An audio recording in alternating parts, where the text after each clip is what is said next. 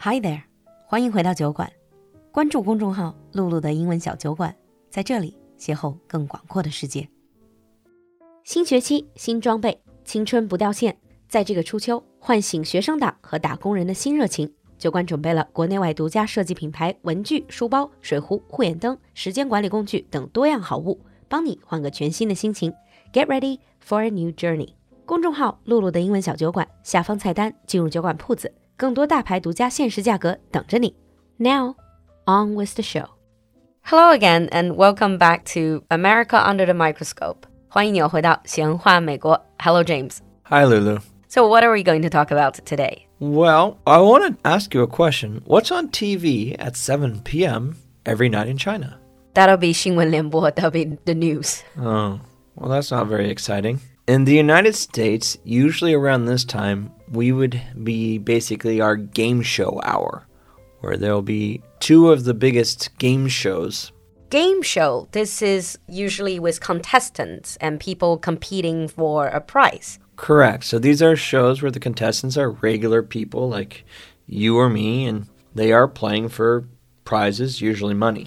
嗯，就是这种综艺答题型的节目或者竞技型的节目 game shows。嗯，There are Mm. some really long-lived game shows in America, right? Yeah, we're going to talk about three of them today. And we're going to talk about these because these are household names in America. They are known by everyone in the country. So even if you don't watch it, you've heard of it. yes. And there are constant references of these game shows in American TV shows or movies. yeah, they'll show up everywhere. 大家看美剧或者说美国电影的时候，经常就会听见有人提，其实是一个文化梗。I bet one of them is Wheel of Fortune. It is. That's the first one we were going to talk about is Wheel of Fortune. Okay, let's talk about the big three. Yes. So, let's start off with Wheel of Fortune. Fortune. so, Wheel of Fortune is basically Hangman. The game Just that guessing words. It is. So you have three contestants, and then there's a big wheel, like a really big wheel. On each turn, one of the contestants will spin the wheel, and it will land on a a money amount like 100 200 500 dollars something like that and then they guess letters to try to guess the put into the phrase and they try to guess the phrase so if they guess a letter correctly they can spin again to get a higher amount then guess another letter and so on and so on And if they guessed it wrong, then it's then it someone goes else. to the next player if they spin the wheel and it lands on lose a turn it goes to the next player Ah. if they guess wrong like the, they try to guess the phrase like maybe the phrase is like they should guess like the end of the movie and they say oh it's the end of the book wrong guess it goes to the next player Okay, so whoever has the correct guess, how much money is this person collecting? well however much they spun and guessed correctly so it accumulates so if they guessed two letters and each letter was 500 they now get a thousand dollars Okay. I'm getting a bit confused. Yeah, but don't you get extra point for guessing the entire sentence? you get to keep the money everyone else who Okay. didn't guess it loses the money from that round okay, so how many rounds are there? I mean, how many phrases are there?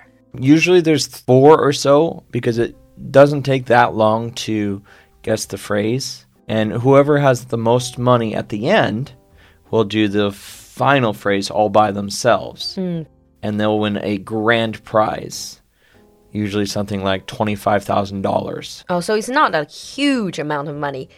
Do they No. do this every day? yes monday through friday Okay. And um, is this show filmed in front of a live audience? yes it is Wouldn't they be shouting out the answer? I they're not would. allowed to oh, they would be kicked out okay. but people at home They would shout. they do it's like no you're wrong you should have guessed this you do see this in TV and movies Yeah. a lot. So the prize money isn't a lot, but they win cash prizes. All contestants do win something. Maybe if they won a little bit of money, they get to keep that. So if they won one round, Okay. they still get to keep that money. Sounds like one of those game shows that it's fun for the whole family to gather to Oh, it's, watch. Mm. it's perfectly family friendly. Now let's move on to the next of the big three Uh huh. Jeopardy. I've heard of it. I don't really know how it's played.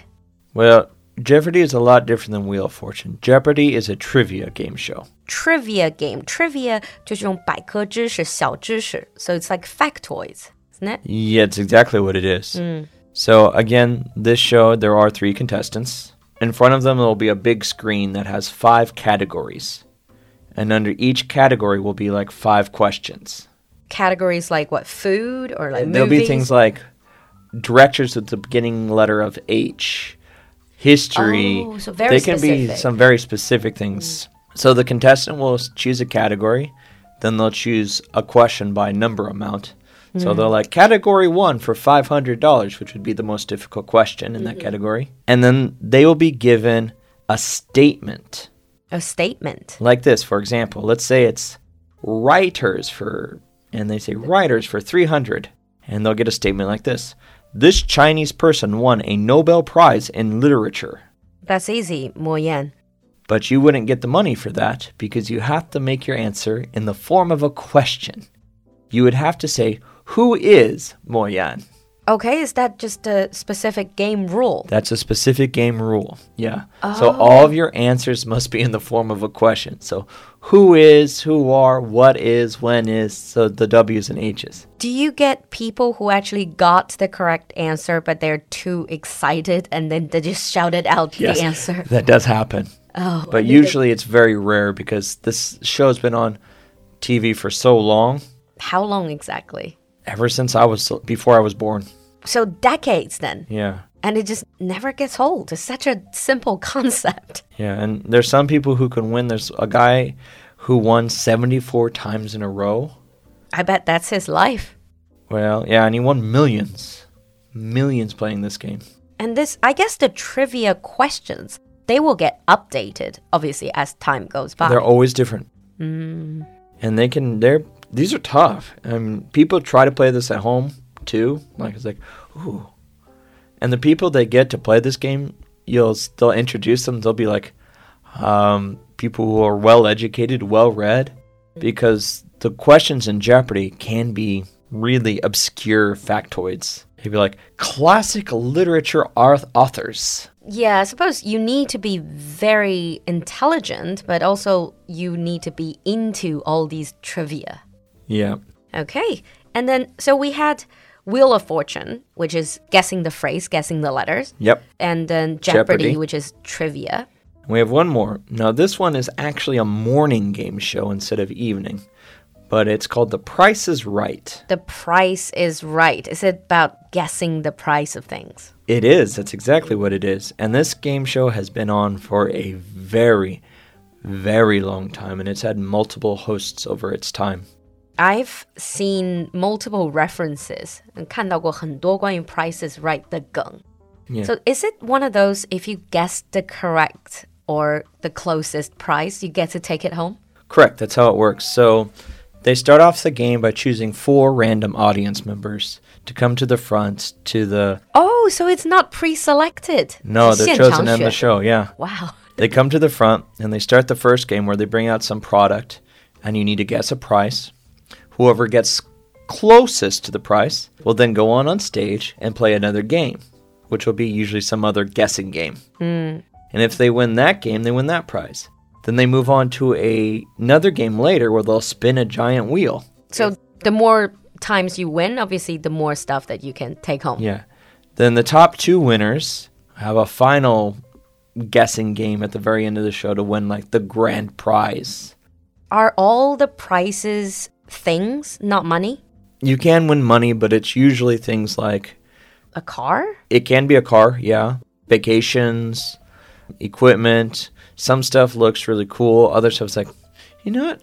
I You don't can see want you it." can even actually see it on their faces. It's like we're going to offer you this exercise equipment, and sometimes they just have that kind of dead look on their face. It's like, yay, I don't want that. But th- you can't really choose. No, you have no choice. I didn't even realize that explaining these the big three game shows in America would take the entire episode. So I guess we will stop here. And in the next episode, we're gonna go into it and talk about the whole culture behind it. Yes. All right.